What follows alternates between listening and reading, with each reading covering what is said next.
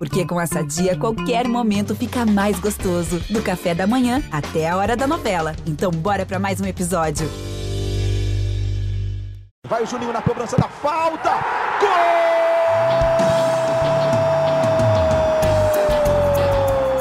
Está entrando no ar o podcast. Sabe de quem? Do Vasco! Do Vascão da Gama, do Gigante da Colina. É o GE Vasco.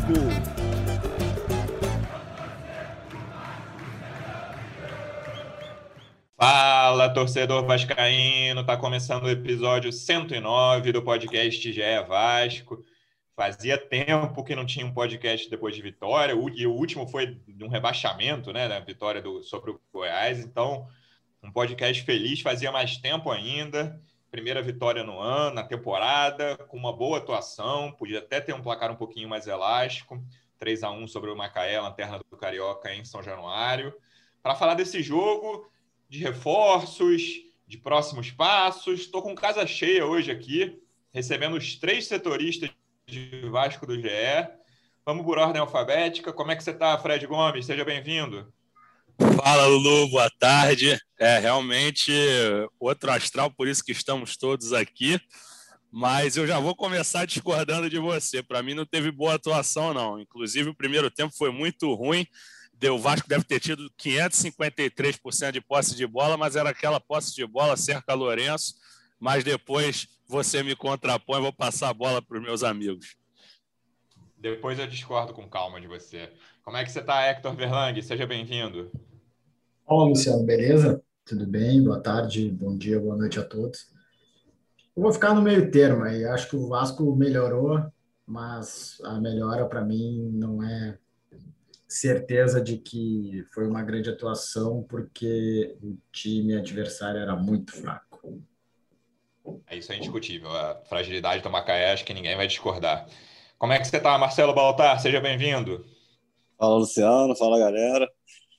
Cara, eu achei que o Vasco melhorou também. Vou discordar do Fred aí. Foi, foi melhor. Mas o Macaé é um time muito fraco, quase não, não deu não trabalho para o Vasco, né? Fora o lance do gol e uma jogada de bola parada.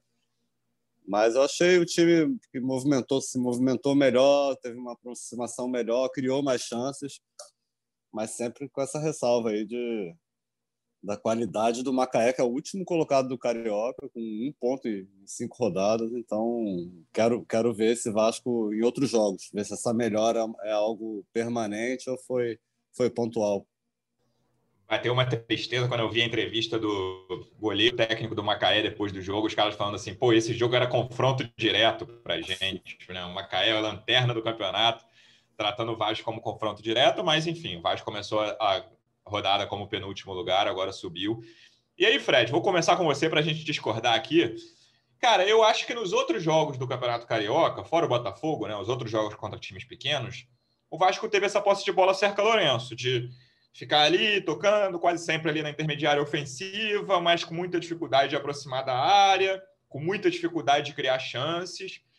E acho que nesse jogo, claro que o Vasco não foi brilhante, não, não teve, nossa, é, e tem que levar muito em conta a fragilidade do Macaé. O Vasco criou muita chance, cara. Eu não lembro. Depois, no intervalo, até falei com um amigo assim, cara, eu acho que o último jogo que o Vasco teve tanto domínio com chances foi o do Botafogo do brasileiro o 3 a 0 em São Januário. Não é o Brasil, não é o Botafogo de domingo passado, não. Aquele primeiro tempo, o Vasco dominou muito o Botafogo também. E acho que desde então o Vasco não tinha um, jogo, um, 45 minutos que eu estou falando do primeiro tempo quando eu mandei essa mensagem, mas posso falar dos 90, que não mudou muito o panorama no segundo tempo, com criação de chances eh, quase o tempo todo. O Vasco teve, além dos três gols, sei lá, o Vasco deve ter, deve ter tido 10 chances de gol, aproveitou três, pelo menos cinco ótimas chances o Vasco perdeu. Por isso que eu vi evolução e acho que foi uma boa atuação. Claro que é uma boa atuação que diz, não diz muita coisa né, para a sequência da temporada. A Série B tem desafios muito maiores do que o Macaé. O próprio Campeonato Carioca, ao que tudo indica, todos os desafios são maiores do que o Macaé, que é o pior time do campeonato até agora. Mas o que eu mais gostei desse jogo foi a criação de chances. Assim, não foi a posse de bola estéreo do Vasco, que não conseguia fazer nada com ela. O Vasco conseguiu criar muitas chances e aproveitou três delas, ainda que duas tenham sido bem para o fim do jogo. Não, é verdade, Lu. É, eu acho que eu fui um pouco rigoroso, sim. pela fragilidade do Macaé. Eu acho que isso que acabou baseando meu comentário. É, mas acredito que foi justamente o primeiro tempo que me incomodou. Quando eu olhei na transmissão 75% de posse de bola, eu, eu falava assim, pô, mas o Vasco não vai chegar direito, vai ser só em escanteio. Só que há melhoras, sim, sem dúvida. O Peck jogou muito bem ontem, não é porque ele fez o gol, mas ele conseguiu é, progressos, dribles bonitos. É, eu gostei do Carlinhos, apesar dele ter falhado no primeiro gol. Ele, ele larga a marcação, o Dante lá, que falou que não foi ele que marcou o gol, que foi Deus. E eu acho que assim o Carlinhos conseguiu umas inversões de bola interessantes. O Peck jogou bem, sim. O, o Zeca é um cara que eu gosto, assim, estou gostando de ver no Vasco. Para você ter uma noção, já não é a primeira partida que eu cubro, que ele é o cara que mais encosta na bola. Ontem ele deu 70 passes, errou só 9. Então, sim, é verdade, o Vasco finalizou 23 vezes, segundo o nosso scout da Globo, mas foi o primeiro tempo que me incomodou, talvez por isso eu tenha sido rigoroso demais. Uh, o segundo acho que teve uma melhora e, e, óbvio que vale destacar o golaço do garoto, que você vai falar depois também, do, do Galarza. Uh, assim, mas o Vasco demorou a conseguir a, a, vantagem no placar.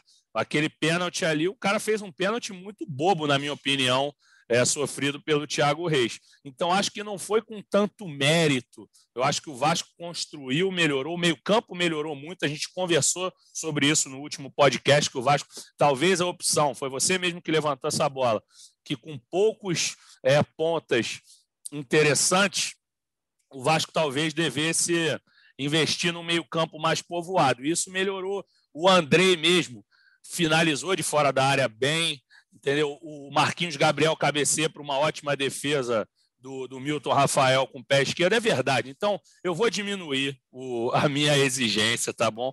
Mas, ao mesmo tempo, eu vou manter é, o, o, meu comentário sobre o Macaé. O Macaé é muito fraco, muito fraco. Acho que o Vasco Fred, precisa... Em 2020, 2020, Fred estava cobrindo o Bayern de Munique, chegou aqui para cobrir o Vasco agora.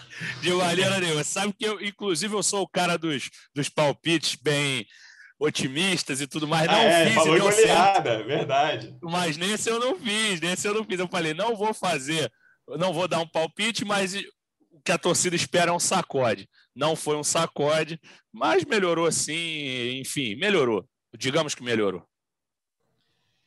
Hector, o Fred citou o Zeca. E até agora, para mim, eu vou discordar mais uma vez, não que ele tenha falado isso com todas as letras, o dos, eu achei que dos dois reforços que jogaram ontem, né, o Hernando não jogou, o Marquinhos Gabriel no balanço geral tá até me chamando mais atenção do que o Zeca. Não sei se pela expectativa, que eu não esperava muita coisa do Marquinhos Gabriel. Ele fez um clássico bem fraco contra o Botafogo, sem nenhuma dúvida, muito apagado, mas foi o segundo bom jogo dele. E o primeiro foi até um pouco mais o gol de falta, que foi uma sorte, né? E ontem ele, jogou, ele mostrou muito mais coisa do que só o gol de pênalti. Ele deixou o Thiago Reis, por exemplo, na cara do gol, aquela chance que o Thiago chuta para fora. Ele participou muito, ele apareceu para o jogo, coisa que ele pelas, é uma razão pela qual ele já recebeu muitas críticas ao longo da carreira, daquela coisa de participar pouco. É, que você falasse desses dois reforços, né? Fora o Hernando, que fez dois jogos e, e saiu, três, se eu não me engano. O que você tem achado do Zeca e do Marquinhos Gabriel até agora? Hector, posso te atropelar um segundo? É, Só uma vai. coisinha. Não, é porque eu não falei do Marquinhos e ontem a gente, enquanto a gente conversava no nosso grupo, eu falei: Meu Deus, como melhorou a bola parada do Vasco. Venderam o Léo Gil como o mago Verdade. das bolas paradas e a gente viu que o Marquinhos sim deu uma bola parada interessante para o Vasco. Agora, Hector, vai embora, desculpa o atropelamento. Tem problema não, pô. Mas o Léo Gil, que na estreia pelo Colo-Colo, meteu a bucha, né? Vocês é viram? verdade. golaço. Um golaço, mas é, lembrando, o Colo-Colo perdeu de 4 a 2 estava ganhando de 2 a 0 ele fez o segundo e ele falhou no terceiro gol da Católica. Ah, mas eu não estou falando disso, eu estou falando do gol. Pô. Cara, eu acho. Zé aqui, Marquinhos Gabriel. Então, vamos lá. Eu acho o seguinte: o... eu acho que foi o melhor jogo do Marquinhos Gabriel eh, nesse início do Vasco. Acho que a melhora dele é, aconteceu por uma série de motivos. Um deles, não sei se é o principal, é a melhora física. Se a gente for lembrar, antes de, de estrear pelo Vasco contra o Nova Iguaçu, quando ele entra no decorrer da partida, ele não jogava desde novembro do ano passado, ou outubro do ano passado. Enfim, é muito tempo e, enfim, demora um tempo para demora um pouco para ter ritmo, para poder suportar é, desgaste de uma partida. Não sei se vocês estão ouvindo, mas tem um camarada aqui de, do oitavo andar tá fazendo uma obra, tem um barulho, então eu peço desculpa. Bem de leve, a gente escuta um pouquinho. É, enfim. É, e então ele melhorou fisicamente, conseguiu é, é, é se movimentar muito mais. Antes ele estava numa faixa do campo ali muito restrita, né, pelo meio, e é muito mais fácil de marcar. Contra o, o, o Macaé, além da fragilidade do adversário, que de, deixou espaço, os caras jogaram praticamente com uns 11, 10, 9 jogadores atrás da linha da bola. Aí, aquela marcação que não, não se, é, que se faz em, em, em, pontos específicos de uma partida, não o jogo inteiro, né? Aí também é, é complicado. Mas ele, eu achei que ele conseguiu é, é, é se movimentar mais e acho que também pelo, pela maneira com, pela qual o Vasco jogou, assim, não tinha figura do centroavante, então teve mais desde o início do jogo, né? Depois o Thiago Reis acabou entrando. Teve uma movimentação interessante da parte ofensiva do Vasco ali. Acho que isso acabou contribuindo para ele melhorar. E acho também que o Carlinhos, embora não tenha jogado bem, é, acho que ele perdeu uma oportunidade de, de manter uma sequência assim de, de, boas atuações depois de ter entrado contra o Botafogo. Eu acho que um outro cara ali no meio que se, que se movimenta mais, que, que ajuda mais nessa parte ofensiva, tira um pouco da, do peso todo no Marquinhos Gabriel. Então a gente conseguiu ver ele se movimentar, conseguiu dar muitos toques de primeiro, que acelerou o jogo do Vasco, coisa que ele não, não tinha conseguido fazer nos outros jogos, e, e melhorou muito a bola parada, como, como o Fred falou. E o Zeca, o Zeca é aquele lateral que, se fizer o simples, está bem. Se fizer o simples, está tá no, no. O sarrafo média. ali estava muito baixo, né? É, exatamente, exatamente. Então ele não, não vejo assim que ele tenha comprometido, mas também não vejo que ele tenha é, é, feito assim grandes atuações, é, tanto contra o Macaé quanto nos outros jogos. Acho que ele está numa média ali com campo para melhorar. É, eu ainda estou com um pouco de pé atrás com o Zeca, confesso. Assim, é, Neto Borges e Henrique vinham muito mal, né? As duas opções que o Vasco tinha na posição. Então, o torcedor do Vasco vê outro jogador na lateral esquerda, ele já fica mais satisfeito. Mas ainda quero esperar um pouco mais do Zeca. Tenho achado regular até agora. E aí, Baltar, vou aproveitar esse gancho que o Hector citou da mudança de esquema ali na frente, sem o centroavante fixo, né? No time titular e falar um pouco do PEC, né? É, é, um jogador que, quando subiu de início ali, início de, de, fim de 19, início de 20, eu lembro que o Abel, no, no início da temporada 2020, o tratava como o grande talento, a grande aposta do Abel, e não conseguiu render, não aconteceu. É, e aí ele voltou para o Sub-20, foi o destaque do time no finalzinho ali da, da Copa do Brasil Sub-20, que o Vasco foi campeão e ele voltou muito mais pronto, né? Assim, é, é, até curioso, a gente pode comparar, por exemplo, com a situação do Thales. O Thales subiu muito cedo para o profissional. 2019 ele, ele terminou, ele tinha acabado de fazer 17 anos, ele era considerado o principal jogador do time profissional. E a gente viu o que aconteceu depois, uma queda muito brusca. Mas acho que é o exemplo do PEC, sem dizer que o PEC já é uma realidade, né? Ele está começando, engatando uma boa sequência contra times muito fracos. A gente sempre vale ressaltar isso, mas ele tem sido um, dos principais jogadores do time. Então, é uma, é uma lembrança, sim, um bom recado para o resto da galera da base, mesmo os que não estão se firmando de cara, e acho que o Thales hoje é o, é o mais contestado entre os garotos do Vasco, a situação do PEC pode ser um exemplo de que, cara, beleza, está num momento ruim, você é muito novo, segura a onda, talvez até volte um pouco para o sub-20, sabe? Acho difícil isso acontecer com o Thales, que ele alcançou um, um patamar dentro do Vasco, é complicado mas o, o PEC aconteceu isso, ele desceu e voltou muito melhor do que estava. Eu acho que o PEC é um bom exemplo que não dá para a gente ser definitivo, assim, tirar conclusões definitivas sobre esse, os jogadores que estão subindo, né? Sim. Ele subiu, como você falou, era, era, era uma aposta do Abel, começou a temporada passada como titular e não deu certo, desceu, enfim, quando, quando voltou, quando o Luxemburgo chamou de volta, apesar dele estar bem no, no sub-20, eu mesmo não acreditava que ele, ele pudesse ter, ter boas atuações como vem tendo. Ele vem oscilando, né, já desde o brasileiro, agora no Carioca, entrou em alguns jogos, foi, foi muito bem. Lembro aqui contra Bragantino, Palmeiras, em outros contra o Flamengo, Bahia, já não foi tão bem. nesse Carioca vem sendo o principal jogador do Vasco. Não só pelos gols, tem três, mas é um jogador que está sempre ali. Ele, ele erra, ele acerta, mas está tentando, ele é muito participativo.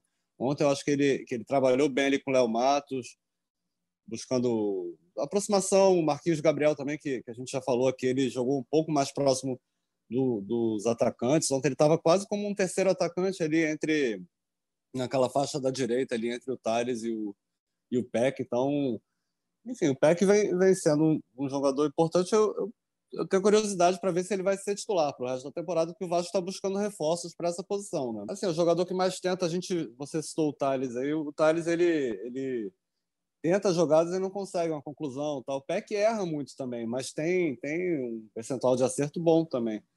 E hoje eu acho que ele é titular discutível e tem que ver com essa chegada de reforços que estão chegando. E o Vasco está tá buscando jogadores para o lado de ataque. Tem o Léo Jabá que está chegando e, e, tem o Morato, que é uma negociação que está arrastada, né? já está demorando demais. Mas aí vamos ver. Mas o PEC é com certeza. Você falou que ele não é uma realidade ainda. Acho que hoje, dentro do Vasco, ele é uma realidade. Se vai se firmar, enfim campeonatos mais duros a nível nacional, ainda não sei, mas hoje ele é o principal jogador do, nesse início de temporada do Vasco. Fred ou Hector? Acho que foi o Hector. Hoje, hoje vamos discordar aqui. Quem foi que falou que o Carlinhos jogou mal ontem? Não jogou bem? Não eu falei. Hector? Cara, eu gostei do Carlinhos, principalmente do primeiro tempo. É, achei que foi um cara que conseguiu fazer viradas de jogo que das quais esse time sente falta. O Carlinhos tem um problema de postura ali, que ele é um cara que Vamos falando português aqui de, tor de, torcedor, que o torcedor do Vasco pensa. Ele é um cara irritante de ver em campo, assim, né? Porque ele tem aquela coisa de reclamar muito, ele às vezes segura a bola e quando não recebe ele, ele reclama dos jogadores. Mas eu gostei da atuação dele. Acho que foi um cara que ele precisa ajudar mais na marcação. Eu acho que a falha no gol é um bom exemplo que o Fred citou. Ele a bola tá saindo do, do, do pé do cara que bateu o escanteio, ele já saiu, o Dante já saiu dele, entendeu? Ele já largou o cara tipo de coisa que não pode acontecer.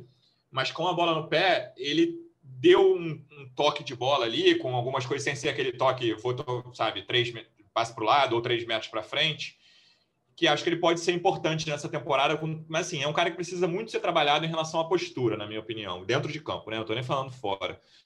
Porque ele, além dessa coisa de reclamar muito dos, dos companheiros, ele precisa ajudar mais sem a bola. Com a bola, eu acho que ele pode ajudar mas tem que ver como isso vai ser trabalhado sem a bola. O que você achou da atuação dele, Hector? Explica e dá seus argumentos para achar que ele não fez um bom jogo. Eu, eu acho que ele fez um bom jogo contra o Botafogo e as coisas que ele fez contra o Botafogo, que no meu entender fizeram ele ter uma boa atuação, não aconteceram na partida contra o Macaé. Eu achei que contra o Macaé ele foi muito individualista, Achei que ele uh, abusou de tentar as jogadas individuais e, e, acho que ele abusou muito do passe longo de, de cruzamento, de lançamento, quando na verdade isso, pelo que eu estou entendendo do Marcelo Cabo, é muito mais uma alternativa do que uma maneira de jogar. É, eu acho que a, muito mais importante do que o 3 a 1 tudo bem, tinha que ganhar, era tinha uma urgência da primeira vitória, aquela coisa toda. É, foi o Vasco está tentando estabelecer uma maneira de jogo. O Marcelo Cabo está tentando criar a, a, a, estilo de, de jogo, como que o Vasco vai ser, que é bola no chão, troca de posição, troca de passe, né? marcar os caras lá em cima, abafar os caras. Né? E isso eu acho que o Vasco conseguiu fazer, especialmente no primeiro tempo. Pecou na, no, na conclusão das jogadas ali, não só na hora de finalizar, mas um pouco antes de, do, do último passe. Né? E eu acho que o Carlinhos não fez isso. Eu acho que o Carlinhos ele destoou um pouco é, e não repetiu o que ele tinha feito contra o Botafogo. Entendi. É, eu acho que ele dá, um, ele dá uma coisa para o meio campo que o time do Vasco não tem, o elenco do Vasco não tem, que é uma, é uma posição bem carente. E aí, seguindo o meio campo, Fred, você já até falou o nome dele. A gente comentou algumas vezes no início da, te da temporada, primeiros jogos ali, sobre o Galarza, né? O Hector fala bastante desse jogador, jogador paraguaio que veio para a base, também foi destaque na, no título da Copa do Brasil Sub-20 no ano passado. E fez um bom jogo ali no início, o segundo não foi tão bem assim, enfim, fez, mas foi um dos melhores naquela, naquele, naqueles dois jogos sem o time principal. Para mim, os três melhores jogadores foram Galarza, MT e Laranjeira no balanço geral ali. E o Galarza, depois que o principal voltou, ele ficou meio de lado, né? Sem entrar nos jogos, participando muito pouco. E aí ele entrou e, cara, o jogo tava chato ali. E ele acerta aquele pombo sem asa, um golaço, ele foi muito festejado. Me parece ser um jogador que vai poder ajudar ao longo da temporada, Fred. Acredito que sim, Luiz. Só para endossar teu comentário do Carlinhos, acho que é exatamente isso é um jogador que o Vasco não tem no meio-campo. Falando do Galarza, o Hector sempre observou bem. Ele tem uma coisa que o Carlinhos não tem, ele tem muita intensidade, entrega. Isso a gente, conversando com pessoas do Vasco, o, o, próprio Siston falou em uma das coletivas que ele falou: se ele tiver que botar a cabeça na bola, no pé do, do, do adversário para dividir, ele vai fazer. E mais um adendo aqui que você não perguntou, eu vou falar. A atuação foi tão sumida que ninguém falou dele até agora. O Juninho, ontem, para mim, foi o jogador é, mais apagado. Estava no meu tópico aqui, que quem jogou mal, Juninho, Juninho e Thales, mas depois a gente vai lá. Desculpa antecipar, mas eu acho que o Galarza, de fato, é uma grata surpresa. É, o Vasco tem, é óbvio que o Vasco tem, tem outras prioridades no aspecto financeiro, como colocar os salários em dia. A gente vai repetir isso aqui todo episódio. Quatro folhas em aberto, é, mas tem que apressar também a. Apressar não, mas começar a negociar, porque pelo que a gente apurou, não é um valor tão alto do Galarza, é algo próximo a 700 mil dólares para contratá-lo. A gente não tem exatamente a porcentagem que contempla dos direitos econômicos, mas é um jogador que vai agregar bastante ao Vasco mesmo. É canhoto, eu adoro jogador canhoto. Ele é muito bom e, e deu aquela bomba ali. É a lateral que... esquerda do Vasco nos últimos 20 anos, quase todos canhoto. mas isso aí geralmente é o último que não foi. Eu acho que era o Mazinho, que era um craque, né? Só que o Mazinho é destro, mas era o craque ah, jogava o, o Zeca é destro também, né? É, é, é ambidestro. Talvez o problema seja esse. mas ele, ele, ele, puxa com as duas. Mas eu realmente eu reparei, como o Baltar falou, ele puxa muito para a direita. Quando ele está vindo pelo meio, ele toca muito com o pé direito. Mas dizem que é ambidestro, né? Enfim, é, torcendo pelo Galarza, jogador muito interessante, que tem chegada. É, pelo que a gente conversou na matéria de perfil que a gente fez do Marcelo Cabo, ele gosta desses volantes que chegam tabelando na área, que tem pisada na área, coisa que o Carlinhos tem também. Então, torcendo bastante para o Galarza virar uma realidade, porque jogador para oxigenar um time é, é, muito interessante e acho que ele vai ser dar um gás ao Vasco. Só um pitaquinho, rapidinho, desculpa. É, o Galarza é próximo de 700 mil dólares e eu acho que o Vasco deve dar um jeito de fazer o investimento que vale a pena. E o MT, que a gente já falou de, em outros episódios aqui, é 600 mil reais. Acho que são dois jogadores que o Vasco tem que dar um jeito de, de comprar os direitos, porque senão vai, vai perder a vez aí e vai depois ficar lamentando. Até como um investimento, né? Provavelmente vão ser vendidos, pelo menos pelo que vem apresentando nesse início aí no profissional do Vasco, vão ser vendidos bem mais caro. É. E aí, Baltar, vamos entrar em quem não funcionou, com spoiler do Fred. Dos titulares, não vou dizer que todos jogaram bem, mas, por exemplo, os dois zagueiros, o Léo Matos, acho que tiveram uma atuação apenas razoável. O próprio Zeca também não achei grandes coisas. O Lucão foi muito pouco exigido. Mas achei que dos 11, só dois jogaram mal, que foram o Juninho, foram ah, Juninho e Thales. E aí eu, eu concordo. Aqui, né? é, eu, eu, tinha falado ali com, com a ajuda do Fred. Eu concordo que o Juninho foi o pior em campo do Vasco. E é um jogador que não consegue se firmar, né, cara? Ele faz bons jogos. Ele, por exemplo, no, no Vasco Flamengo do Brasileiro, 2 a 0 agora para o Flamengo, o Vasco sofreu demais no primeiro tempo, não conseguia arrumar absolutamente nada. E ele, por exemplo, a entrada dele melhorou o time. Não que o Vasco tenha feito um segundo tempo brilhante naquele clássico, mas levou, parou de levar aquela pressão louca, aquele sufoco doido que estava levando no primeiro tempo, e muito porque o, o, Juninho conseguiu sair com a bola, coisa que o Vasco não estava fazendo no primeiro tempo. E ele não consegue mostrar essa qualidade em todos os jogos, né, cara? Ele é o cara que não tem um grande passe, mas ele tem essa, essa coisa da condução da bola, ele vai muito bem quando ele está inspirado. mas quando ele não está inspirado, e tem sido o caso nesse início de temporada, o Juninho não está jogando bem, ele, ele assim, a marcação dele não é forte e ele perde muita bola, ele, dá uns, ele, ele erra uns passes muito bobos. É um jogador no qual a torcida deposita muita esperança, mas que daqui a pouco ele vai ficar para trás da fila, como ele já ficou na temporada passada, e agora deu um, né, volta, ensaiou voltar ali, não que ele titular hoje, com o time completo, mesmo ainda sem os reforços para a posição.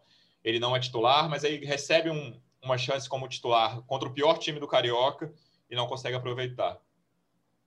Sim, ele não chegou a se destacar nem nesses jogos que teve a garotada aí nos dois primeiros jogos. Ele teve, ele era ali um dos mais experientes, né, por ter sido titular em alguns jogos na temporada passada. Eu acho que o Juninho, o Juninho ontem jogou como segundo volante, mas teve liberdade para fazer a função como meia, né? Como falei, o Marquinhos Gabriel estava bem adiantado e, e enfim, o, o Macaé estava muito fechado ontem pelo meio ali, acho que teve que explorar. Mas o Juninho errou muito, errou muito espaço, não, não, não foi bem. Concordo contigo.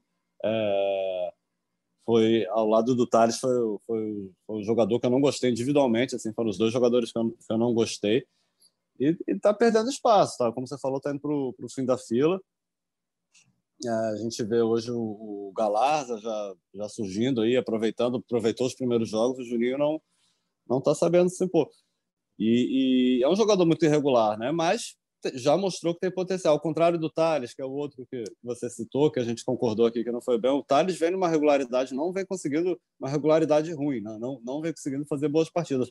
O Juninho às vezes entra, e quantas vezes a gente já falou aqui, eu já repeti isso aqui, a gente pede ele como titular, mas, mas vem numa sequência ruim e, e enfim, é, eu acho que, que, que, ele tem que acordar isso, não vai ficar para trás, ainda mais com a, com a provável chegada de reforço, é um nome que vai ficar para trás aí. Poderia ser muito importante para o Vasco, né? A torcida gosta muito dele. Ele já mostrou que tem potencial para ir bem, tanto no meio quanto caindo um pouco mais para a direita. E Hector, o, a passagem do o outro que não jogou bem, passagem do Thales como titular do Vasco, pelo menos essa passagem momentânea, me parece estar tá chegando ao fim. É, ainda tem essa questão de que o, o Cabo está preterindo o está preferindo substituir o PEC a substituir o Thales, né? O segundo jogo em que isso acontece. Em, ambos os jogos, o, o estava jogando melhor do que o Thales. Isso é uma coisa que me, me causa certa, certa estranheza, mas foi o critério do treinador.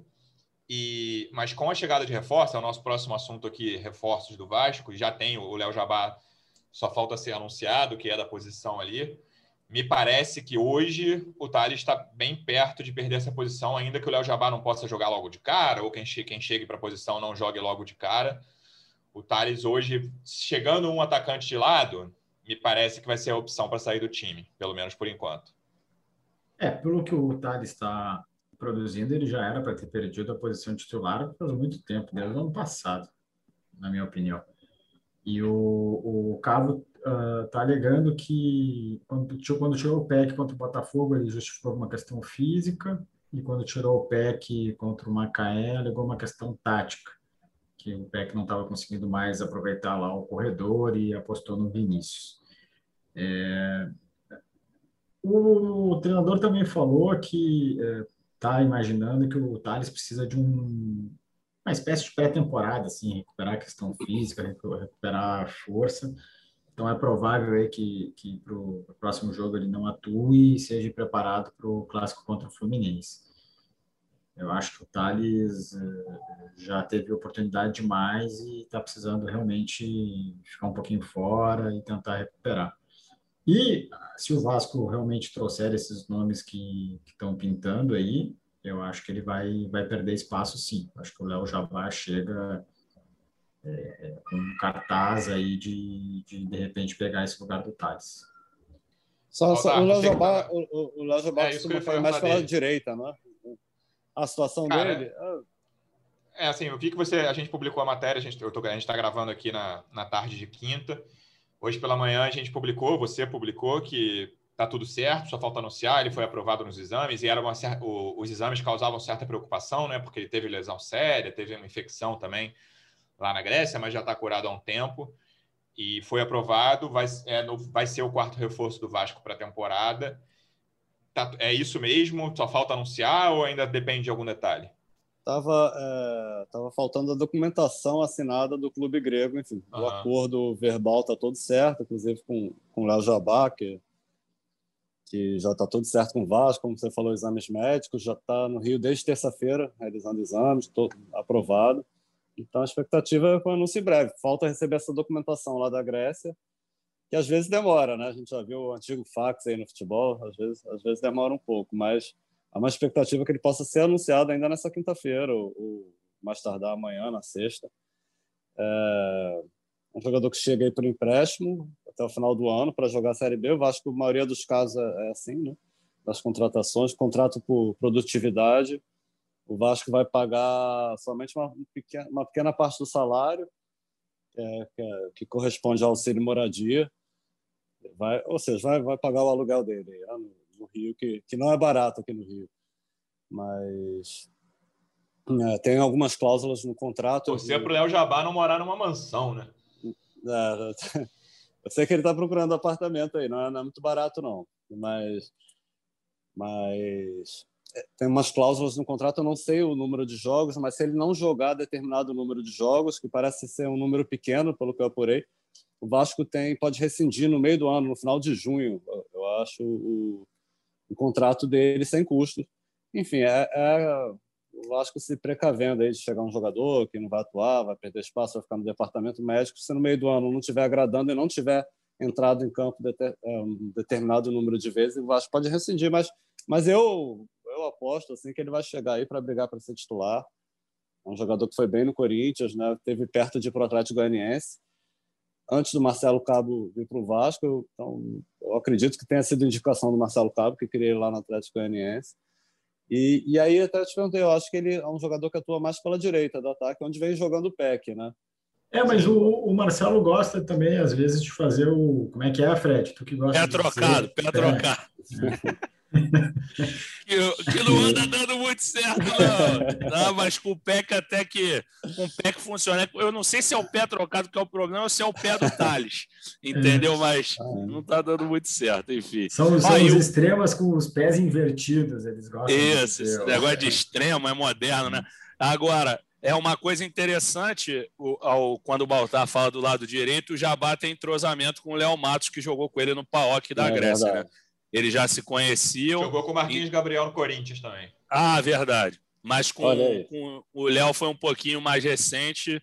Eu acho que isso pode facilitar, até porque o Léo é um lateral que sobe muito. Ontem até achei que o Léo é, ele não estava conseguindo fazer aquela passada que ele fazia tão bem no ano passado que ele acabava recebendo na direita, cortava e acabava cruzando de pé esquerdo. Teve uma hora que o, Luciano falou do Carlinhos reclamar que ele cruza uma bola para o Carlinhos de esquerda, o Carlinhos fica uma arara. Então é, é isso.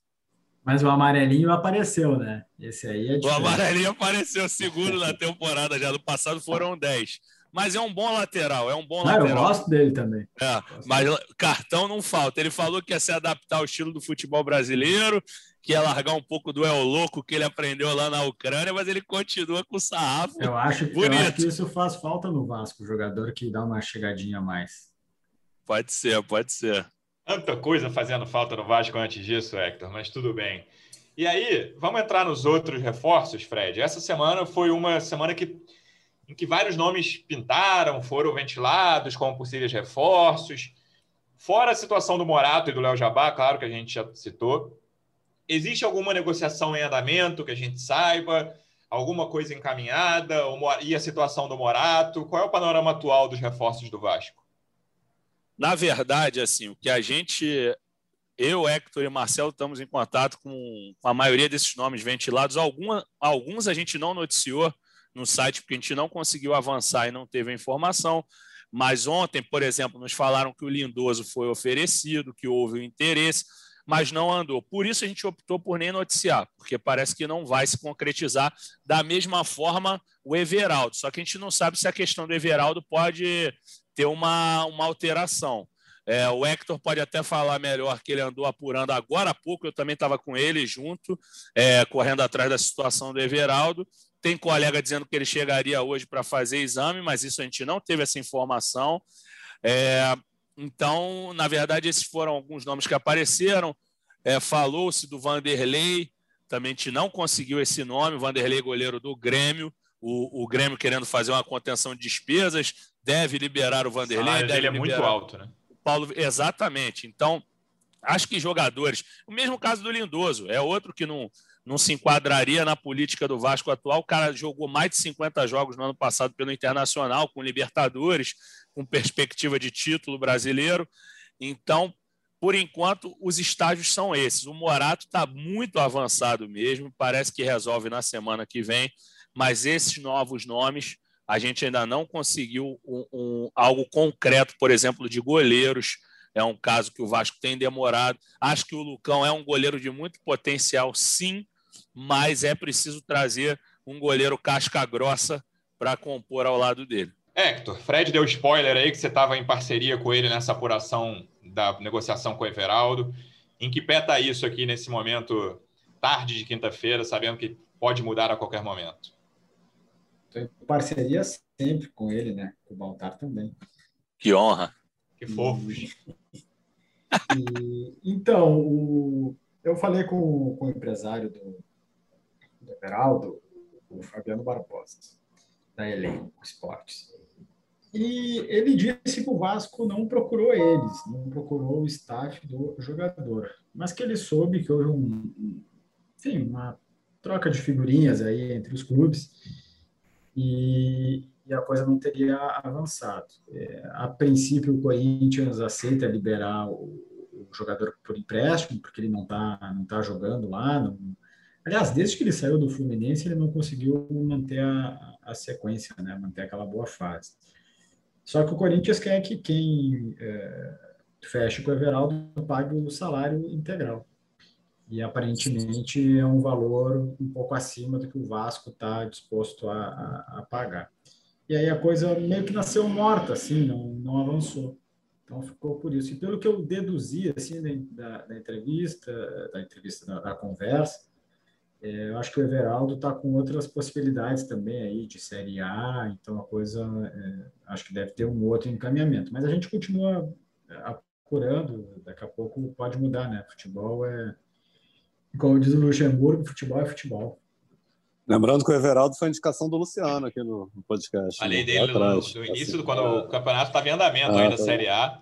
Eu falei que seria quando saiu a, Corinthians, a notícia de que o Corinthians não aproveitaria tá com toda a pinta de que vai ser aquele tipo de jogador que o Vasco vai perder para um time de Série A do Nordeste, assim, sabe? Tipo Rossi aconteceu, um Bahia, um Ceará, um Fortaleza, times que têm as finanças bem mais arrumadas do que o Vasco. Palpite total, não ouvi nada a respeito disso. Mas se eu tivesse que apostar aqui, eu diria que ele vai jogar na Série A no Nordeste. Dizem que o Luciano falou assim para um camarada aí que, pô, se confirmar o Everaldo, é a prova de que eu sei muito de futebol. É a cara dele. é, acredito num negócio desse, cara. É a cara dele. Ah, eu falei isso. Mas eu falei com o Hector também. Já até falei em outro episódio aqui que o Hector, a gente estava discutindo situação de goleiro do Grêmio, sobre base, que a gente falou sobre, com o gancho do Lucão. E aí, quando na, no dia da final da Copa do Brasil, Hector, agora eu quero ver se você vai testemunhar a meu favor. Acabou o jogo, Paulo, Paulo Vitor falhou nos dois, nos dois jogos, né? No jogo de ida e jogo de volta falei pro Hector assim: se eu fosse a diretoria do Vasco, eu ia amanhã no Vanderlei, que ele deve estar irritado demais de ver o Vitor falhando no banco, falhando do banco, e a, e a, diretoria do Grêmio deve estar irritada demais de pagar o salário do Vanderlei para ele ficar na reserva do Paulo Vitor. Foi ou não foi? Eu acho que o, quem está mais irritado é a torcida do Grêmio com o Vanderlei, mas tudo bem. É... Sim, falou, é verdade. Esses teus amigos um gremistas são corneteiros, Hector. São, são muitos. Ah, o nível lá é alto, né? Depois do Marcelo Groi ficou difícil. O... É verdade, tu, tu, falou sobre isso e é um. Cara, papo sério, eu acho que o Vanderlei é um bom, um bom goleiro. Ele não está numa boa fase, mas ele é um bom goleiro, está acima da média aí do, futebol brasileiro. O problema para ele vir para o Vasco mesmo é o, é o, salário, cara. Ele tem 37 ou 38 anos, agora não sei de cabeça. É, pô, o cara já está numa idade avançada. Por que, que ele vai abrir mão de um bom contrato assim, né? É meio complicado. Mas sim, realmente tu falou, tá com um bom olho. Qualquer dia Só aí. falta arrumar o dinheiro, né? surpresa. né? É, exatamente. exatamente. Eu que não tô de bom olheiro, que eu, que eu falei do He-Man, mas deixa isso pra lá, paga. A cara do Vasco. Eu lembro disso. Eu tinha esquecido disso. O Fred refrescou a minha memória, mas era melhor ter deixado fora da minha memória é isso. E aí, Baltar? Hoje também outra matéria que você publicou um pouco antes da nossa gravação. O pleno do STJD julgou o recurso do Vasco sobre a anulação do jogo contra o Inter. E aí, definitivamente, acabou essa história. O Vasco vai jogar a Série B, o, o resultado de campo está mantido, 2 a 0 internacional não tem mais chance de mudança, é isso? Sim, acho que foi o último recurso do Vasco, não tem, não tem mais chance. Aquela, aquela história ainda do do Rodrigo Dourado, né? Caso anulasse o jogo, aí poderia haver uma nova partida. É, e o Vasco, vem, o Vasco empatando, né? Se empatasse, permanece, permaneceria, mas não. Agora está descartado. O Fred teve acesso aí a, a, aos números finais, está mais por dentro até do que, do que, do que o torno do resultado do julgamento. Mas acho que agora é um ponto final nessa história. Não, não, a não ser que o Vasco vá buscar na justiça comum alguma reparação financeira, né? como, como o Fred deu lá um tempo atrás. Estima-se uma perda de 100 milhões de, de, reais, cerca de 100 milhões de reais, mas, mas na justiça desportiva é assunto encerrado. Exatamente. É, eu, na verdade, Baltar, eles não divulgaram o resultado, mas foi por maioria de votos que os auditores eles não conheceram a medida, que é, foi uma medida inominada solicitada pelo Vasco. Eles não, não tomaram conhecimento dessa medida e afirmaram que a via correta seria recorrer através do recurso voluntário. Agora, o torcedor do Vasco não me peça para explicar essa, esses artifícios, mas foi dessa. Não, não, não me complica, pelo amor de Deus. Então, essa questão está encerrada mesmo. Vejamos como vai andar essa questão da, da ação civil que a gente noticiou já tem um tempinho, é, de buscar uma reparação de 100 milhões, que foi o que você falou, justamente o valor que o Vasco estima de perda de receita com a disputa da Série B. Acho que nem o próprio Vasco acreditava que pudesse reverter isso no, no tribunal. Né? Assim, todo o planejamento está sendo feito para a Série B, mas foi a última tentativa de conseguir algo na, na esfera esportiva. É, vamos ver agora, tem muito trabalho para ser feito, dentro e fora de campo nessa temporada. Estou bem curioso para ver essas contratações aí. Vamos ver quantos jogadores ainda vão chegar até o, o, início da Série B. Em uma dessas conversas com o Hector, eu falei que chegariam 10. Ele acha que chega um pouco menos. A gente já teve esse, esse papo aqui. Já foram Oi. três, já foram quatro agora, né? Posso, posso contar o Léo Jabá, Baltar? ainda não foi anunciado, né? Mas. mas tá 3,5. 3,5 até é, agora. Então, é, já 3,5. Tá... 3,8, vai. Boa, já tá, tá tudo, tudo certo. certo tudo Vamos ver é... quantos ainda chegam. O Vasco tem algumas posições carentes. Concordo com o ponto do Fred sobre goleiro. Tem meio de campo, tem atacante de lado, tem reserva do cano, tem algumas coisas para serem endereçadas. E aí vamos ver se o Vasco consegue ganhar mais um jogo no Campeonato Carioca, né? Que isso é bem importante no, no curto prazo. O Vasco volta a jogar no sábado contra o Madureira, três e meia da tarde. E a gente volta aqui na segunda falando não só do jogo, mas também da atuação do Vasco no mercado e do que vem pela frente. Fred, obrigado pela presença mais uma vez, amigo. Sempre bom contar com todos vocês aqui.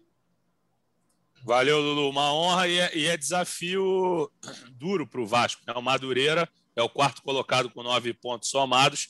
Agora é outro nível de adversário. Espero que o Vasco vença também porque agora muda um pouquinho o patamar. O, o Macaé é muito fraco.